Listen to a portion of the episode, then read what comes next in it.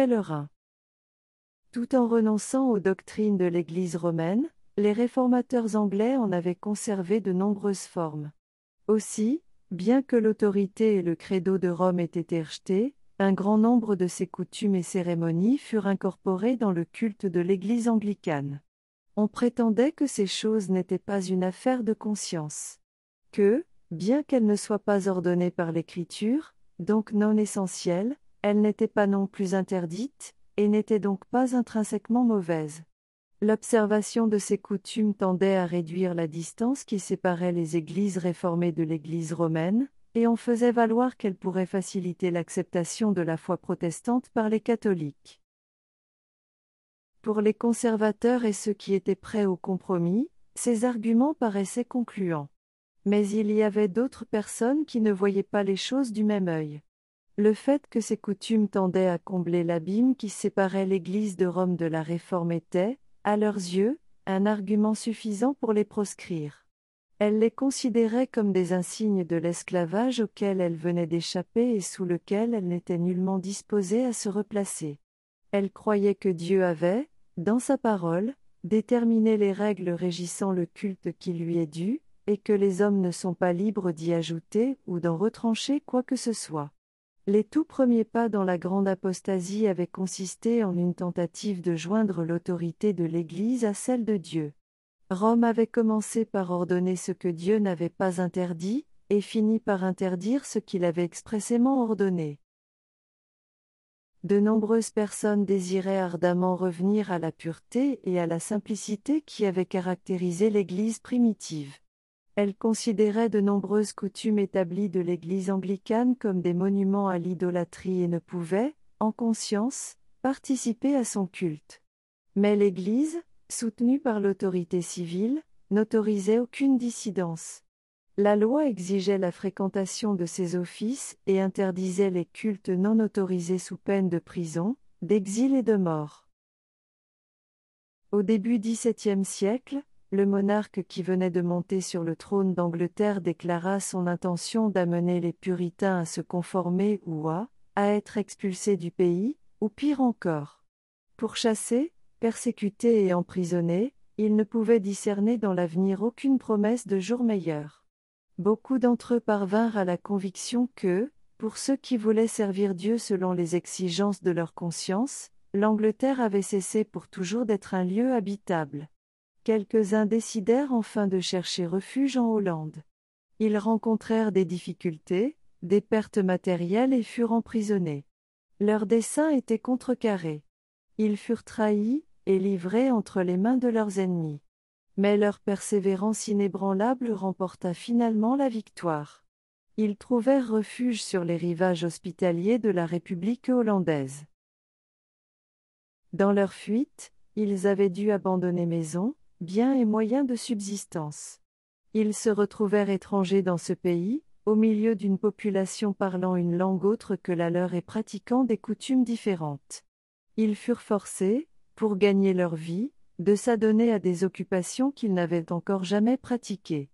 Des hommes d'âge mûr, qui avaient passé leur vie à cultiver le sol, durent apprendre des métiers mécaniques.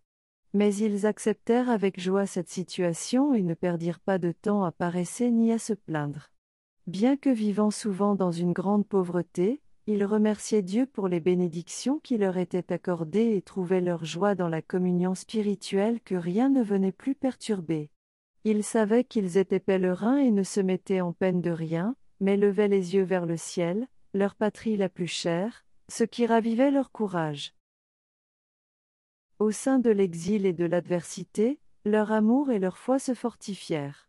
Ils faisaient confiance aux promesses du Seigneur, qui ne leur fit pas défaut au moment du besoin. Des anges furent envoyés à leur côté pour les encourager et les soutenir. Et lorsque la main de Dieu sembla pointer du doigt un pays, au-delà de l'océan, où ils pourraient fonder un État et léguer à leurs enfants le précieux héritage de la liberté religieuse, ils allèrent de l'avant sans se dérober, et suivirent la voie que la Providence leur indiquait. Dieu avait permis que des épreuves s'abattent sur son peuple pour le préparer à voir s'accomplir les gracieux desseins qu'il avait à son égard. L'Église avait été humiliée avant d'être exaltée. Dieu était sur le point de manifester sa puissance en sa faveur et de montrer au monde qu'il n'abandonne pas ceux qui se confient en lui. Il avait dirigé les événements pour que la colère de Satan et les complots des hommes méchants contribuent à sa gloire et à mettre son peuple en lieu sûr. La persécution et l'exil ouvraient la voie à la liberté. Lorsqu'il avait été contraint de se séparer de l'Église anglicane, les puritains s'étaient associés par une alliance solennelle, en tant que peuple libre de l'Éternel, promettant de marcher ensemble dans toutes les voies que Dieu leur avait fait et ferait connaître. C'était là le véritable esprit de la réforme, le principe essentiel du protestantisme. C'est dans ce but que les pères pèlerins quittèrent la Hollande pour s'installer dans le Nouveau Monde. John Robinson, leur pasteur, qui fut providentiellement empêché de les accompagner, déclara dans son discours d'adieu aux exilés. Mes frères, nous allons bientôt nous séparer, et le Seigneur sait si je vivrai assez longtemps pour revoir un jour vos visages. Mais, qu'il en ait décidé ainsi ou non, je vous exhorte devant Dieu et ses saints anges à ne pas me suivre plus loin que j'ai suivi le Christ. Si Dieu vous révèle quoi que ce soit par tout autre de ses instruments, soyez aussi prêts à le recevoir que vous l'avez été pour recevoir toute vérité transmise par mon ministère. Car j'ai cette ferme assurance que le Seigneur a encore davantage de vérité et de lumière à faire jaillir de sa sainte parole. Pour ma part, je ne peux suffisamment déplorer l'état des églises réformées, qui se sont immobilisées dans leur religion et ne veulent pas aller plus loin que ceux qui ont servi d'instrument à leur réforme. On ne peut amener les luthériens à aller plus loin que ce que Luther a vu. Ah, quant aux calvinistes, vous le voyez, ils restent là où les a laissés ce grand homme de Dieu, qui, cependant, n'a pas tout vu. C'est un malheur qu'on doit déplorer.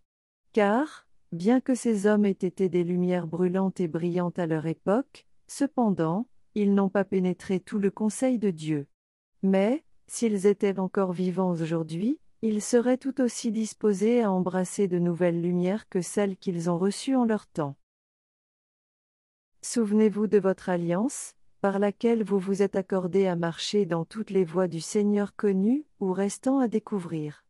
Souvenez-vous de votre promesse et de votre alliance avec Dieu et avec vos frères, de recevoir toute lumière et toute vérité qui parviendrait de sa parole. Mais de plus, je vous en supplie, prenez aussi garde à ce que vous recevez comme la vérité. Comparez-le et évaluez-le avec d'autres passages des Écritures avant de l'accepter. Car il n'est pas possible que la chrétienté sortie si récemment de ténèbres aussi épaisses ait reçu la plénitude de la connaissance d'un seul coup. C'est le désir de trouver la liberté de conscience qui poussa les pères pèlerins à braver les dangers d'un long voyage sur l'océan, à endurer les épreuves et les périls de la vie dans un pays désert, et à poser sur les rivages de l'Amérique, avec la bénédiction de Dieu, les fondations d'une puissante nation. Cependant, aussi honnêtes et respectueux de Dieu qu'ils aient pu être, les pères pèlerins n'avaient pas encore compris le grand principe de la liberté religieuse. Ils n'étaient pas encore prêts à accorder aux autres cette liberté pour l'obtention de laquelle ils avaient consenti tant de sacrifices. Très peu, même parmi les penseurs et les moralistes les plus éminents du XVIIe siècle, avaient une juste conception de ce grand principe, issu du Nouveau Testament, qui reconnaît Dieu comme le seul juge de la foi des hommes. La doctrine prétendant que Dieu a confié à l'Église le droit de dominer les consciences, de définir et de punir l'hérésie, est l'une des erreurs papales les plus profondément enracinées. Bien que les réformateurs aient rejeté le credo de l'Église romaine, ils n'étaient pas entièrement libérés de son esprit d'intolérance. Les profondes ténèbres dans lesquelles, pendant les longs siècles de sa domination, le papisme avait enveloppé toute la chrétienté ne s'était pas encore totalement dissipé. L'un des principaux prédicateurs de la colonie de la Massachusetts Bay déclara c'est la tolérance qui a rendu le monde antichrétien, et l'Église n'a jamais subi de tort en punissant les hérétiques. Les colons adoptèrent le règlement stipulant que seuls les membres de la congrégation auraient le droit de vote dans le gouvernement civil. Ils formèrent une sorte d'église d'État, toute la population devant obligatoirement contribuer à l'entretien financier de son clergé, et les magistrats étant autorisés à supprimer l'hérésie. Ainsi, le pouvoir séculier se trouvait entre les mains de l'Église. Il ne fallut pas longtemps pour que ces mesures produisent leurs conséquences inévitables, la persécution. Onze ans après la fondation de la première colonie, Roger Williams arriva dans le Nouveau Monde. Comme les premiers pères pèlerins, il venait pour y trouver la liberté religieuse. Mais, contrairement à eux, il se rendait compte, ce que peu de personnes de son époque avaient déjà perçu, que cette liberté est le droit inaliénable de tous, quel que soit leur credo. C'était un chercheur avide de vérité, professant, comme John Robinson, qu'il était impossible que toute la lumière provenant de la parole de Dieu ait déjà été reçue. Roger Williams fut la première personne dans la chrétienté moderne à fonder le gouvernement civil sur le principe de la liberté de conscience et sur l'égalité des opinions devant la loi. Il déclara que c'était le devoir du magistrat de réprimer le crime, mais jamais de dominer les consciences. Le public ou le magistrat, disait-il, peut décider quels sont les devoirs de l'homme envers son semblable. Mais lorsqu'il tente de prescrire les devoirs de l'homme envers Dieu, ils outrepassent leurs droits, et il ne peut plus y avoir aucune sécurité. Car il est clair que, si le magistrat s'investit de ce pouvoir, il peut décréter un ensemble d'opinions ou de croyances aujourd'hui, et un autre demain. Comme cela s'est fait en Angleterre par différents rois et reines, et par divers papes et conciles dans l'Église romaine. De sorte que la croyance deviendrait un amas de confusion. La fréquentation des services religieux de l'Église établie était imposée, sous peine d'amende ou d'emprisonnement. Williams désapprouvait cette loi. Le pire statut dans le code de loi anglais était celui qui rendait obligatoire la fréquentation de l'Église paroissiale. Il considérait comme une transgression manifeste des droits naturels de l'homme le fait de le forcer à s'unir à ceux qui professaient un credo différent. Traîner au culte public les irréligieux et ceux qui n'avaient pas envie d'y aller, était pour lui exiger l'hypocrisie, nul ne doit être contraint à participer à un culte, ou, ajoutait-il, à en entretenir un financièrement contre sa volonté. Comment?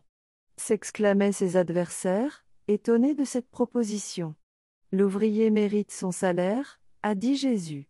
Certes, répondait-il, versé par ceux qui l'ont embauché.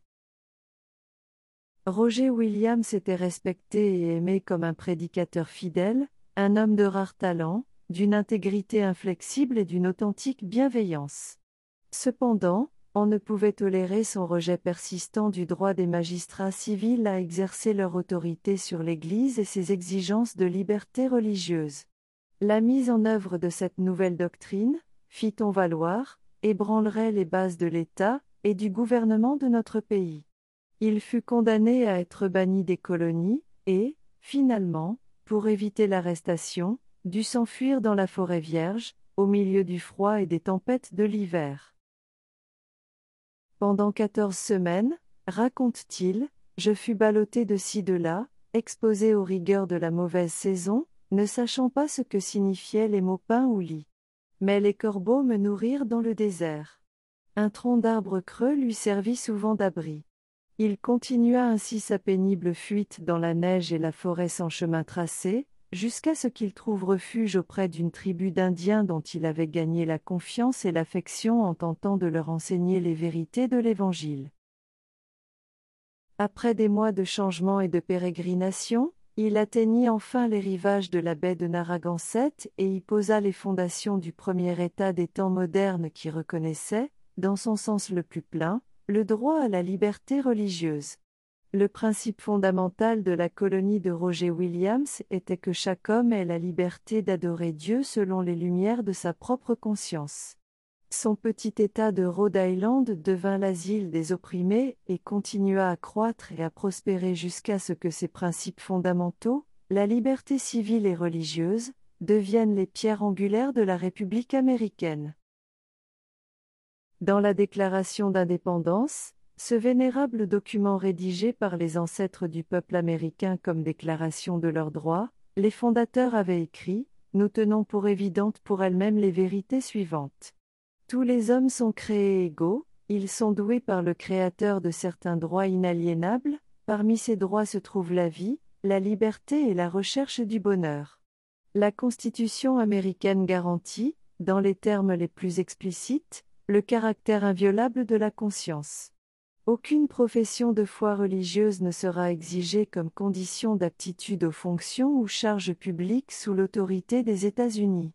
Le Congrès ne fera aucune loi qui touche l'établissement ou interdise le libre exercice d'une religion. Les rédacteurs de la Constitution reconnaissaient le principe éternel qui veut que la relation de l'homme avec son Dieu soit placée au-dessus de toute législation humaine, et que les droits de sa conscience soient inaliénables. Il n'était pas nécessaire de raisonner pour affirmer cette vérité, car nous en sommes conscients au plus profond de notre cœur. C'est ce sentiment qui, défiant les lois humaines, a soutenu tant de martyrs au milieu des tortures et des flammes.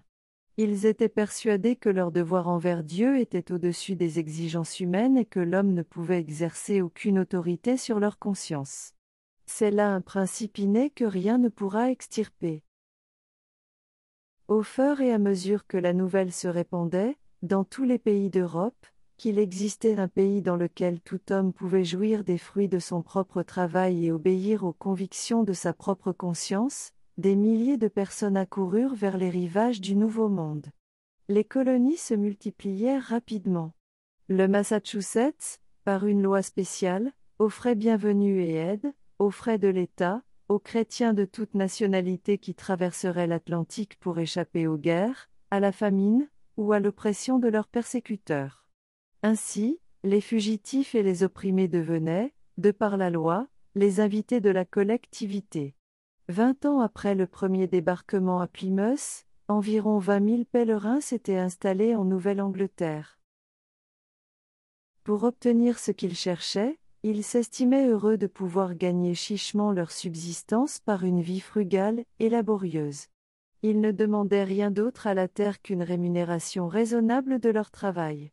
Aucune vision dorée n'entourait leur sentier d'une auréole trompeuse, ils s'estimaient heureux des progrès lents, mais réguliers, de leur politique sociale.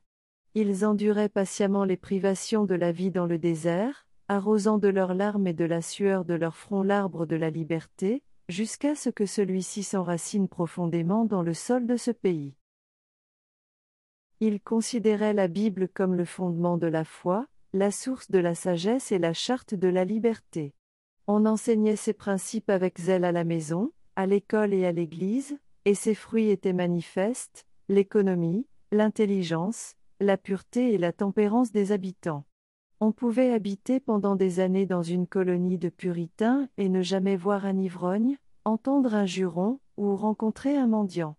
Ce fait démontrait que les principes de la Bible constituent la protection la plus sûre de la grandeur nationale. Les colonies, d'abord faibles et isolées, devinrent une confédération d'États puissants le monde remarqua avec émerveillement la paix et la prospérité qui régnaient dans une Église sans pape et un État sans roi.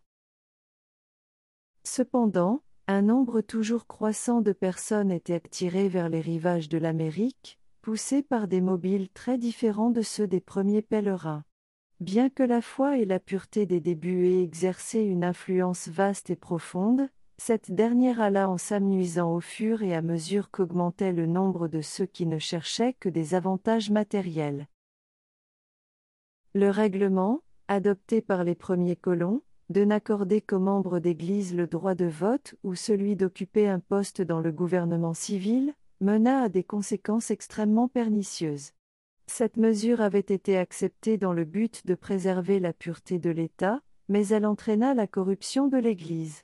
Une simple profession de foi étant exigée pour bénéficier du droit de vote ou celui d'occuper une fonction publique, de nombreuses personnes, poussées uniquement par des mobiles de politique séculière, se joignirent à l'Église sans passer par une véritable conversion.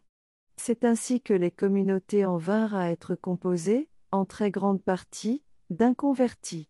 Même dans le ministère, on trouvait des hommes qui non seulement professaient des erreurs doctrinales, mais aussi ignorait tout de la puissance régénératrice du Saint-Esprit. On eut une nouvelle démonstration des conséquences pernicieuses, si souvent observées dans l'histoire religieuse depuis l'époque de Constantin jusqu'à aujourd'hui, de la tentative d'édifier l'Église avec l'aide de l'État et de faire appel au pouvoir séculier pour soutenir l'évangile de celui qui a déclaré Ma royauté n'est pas de ce monde. L'union de l'Église et de l'État, aussi minime soit-elle, même si elle semble rapprocher le monde de l'Église, ne fait en réalité que la rapprocher du monde et la mondaniser. Le grand principe si noblement préconisé par John Robinson et Roger Williams, à savoir que la vérité est progressive et que les chrétiens doivent se tenir prêts à accepter toute la lumière qui peut jaillir de la sainte parole de Dieu, fut perdu de vue par leurs descendants. Les églises protestantes d'Amérique, aussi bien que celles d'Europe, si favorisées par les bienfaits de la réforme dont elles avaient bénéficié, négligèrent d'aller plus avant sur le chemin de la réforme. Bien que quelques hommes fidèles soient apparus de temps en temps pour proclamer de nouvelles vérités et dénoncer des erreurs professées depuis longtemps, la majorité d'entre eux, comme les Juifs à l'époque de Jésus ou les papistes à l'époque de Luther, se contentaient de croire ce que leur père avait cru et de vivre comme ils avaient vécu. C'est pourquoi la religion dégénéra une nouvelle fois en formalisme. Les erreurs et superstitions qui auraient été rejetées si l'Église avait continué à marcher dans la lumière de la parole de Dieu furent conservées et professées. C'est ainsi que l'esprit inspiré par la réforme s'éteignit peu à peu, jusqu'à ce que le besoin de réforme soit presque aussi grand dans les églises protestantes que dans l'Église romaine à l'époque de Luther. On y trouvait la même mondanité, la même torpeur spirituelle et le même attachement aux opinions humaines on substituait les théories humaines aux enseignements de la parole de Dieu. La vaste diffusion de la Bible dans la première partie du XIXe siècle, les grandes lumières ainsi déversées sur le monde ne furent pas suivies de progrès correspondants dans la connaissance de la vérité révélée ni dans l'expérience spirituelle. Satan ne pouvait plus, comme dans les siècles passés, priver le peuple de la parole de Dieu qui avait été mise à la portée de tous. Mais afin de réaliser ses desseins, il amena de nombreuses personnes à en faire peu de cas. Les hommes négligèrent de sonder les Écritures, et continuèrent ainsi à accepter de fausses interprétations et à professer des doctrines qui n'avaient aucun fondement dans la Bible. Voyant l'échec de ses efforts pour faire disparaître la vérité par la persécution, Satan avait de nouveau eu recours au principe du compromis, qui avait mené à la grande apostasie, et à la formation de l'Église romaine. Il avait poussé les chrétiens à s'allier, non plus aux païens, mais à ceux qui, par leur attachement aux choses de ce monde, s'étaient montrés tout aussi idolâtres que les adorateurs des images taillées. Les conséquences de cette union ne furent pas moins pernicieuses alors que dans les siècles passés. On encourageait l'orgueil et la prodigalité sous le manteau de la religion, et les églises se corrompaient. Satan continua à pervertir les doctrines bibliques, et les traditions qui allaient amener des millions de personnes à la perdition prenaient profondément racine. L'Église exaltait et défendait ces traditions, au lieu de combattre pour la foi qui a été transmise au sein une fois pour toutes. C'est ainsi que se dégradèrent les principes pour lesquels les réformateurs avaient tant travaillé et tant souffert.